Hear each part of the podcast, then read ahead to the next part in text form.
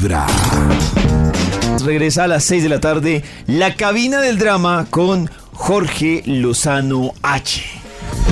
Me dice Jorge, hace dos años mi esposo me engañó. Empezando fuerte y con drama. Dice, descubrí que tenía otra familia en otra ciudad. Dice, me rompió el corazón, me echó a perder la vida a mí y a mis hijos. Y yo le dije, dice Jorge, Uy. fíjate bien, yo le dije, jamás volverás a ver a tus hijos. Dice que se quede con los que tiene con la otra, porque con los míos nunca va a volver a convivir.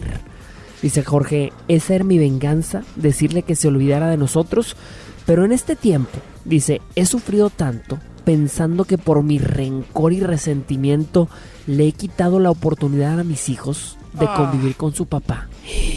Dice, su padre no es perfecto, cometió un gran error. Dice, pero me pregunto si mi rencor me ha traído un resultado positivo o un resultado peor.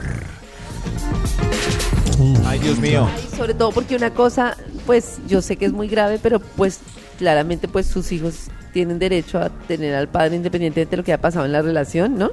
Sí, claro. Sí, sí, pero- que- Pero si le dice también a los hijos, o sea, los hijos ya sabrán, como saben que su papá, cuando se iba a esos viajes a Manizales, a, ver, a ver ellos qué lo piensan mandaba a la también. empresa.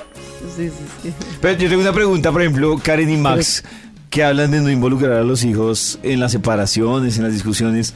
Si el hijo en algún momento le pregunta a la mamá o al papá por qué se separaron, la respuesta entonces cuál debe ser. No, ahí sí, si el hijo pregunta, pues uno le explica.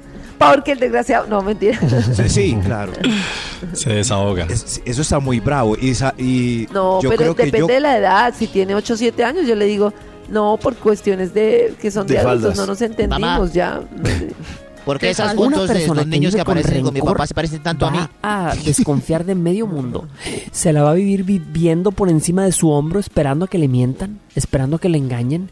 Y eso no es vida.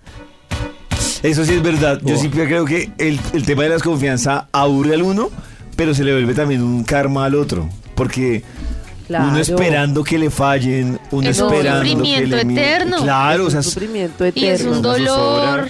Pues, no. para el otro va a ser Ay, aburrido, pero Sí, un dolor permanente, además que es como la desconfianza, pero seguir con la persona, porque está como, si me separo, entonces tengo como el dolor de lo que pasó, pero pues sigo mi vida. En cambio, el otro es el dolor, mal lidiar todo el, todos los días con la desconfianza. Uy, no. Hoy a las 6 de la tarde, la cabina del drama se abre con Jorge Lozano H. Desde muy temprano hablándote directo al corazón. Esta es Vibra en las mañanas.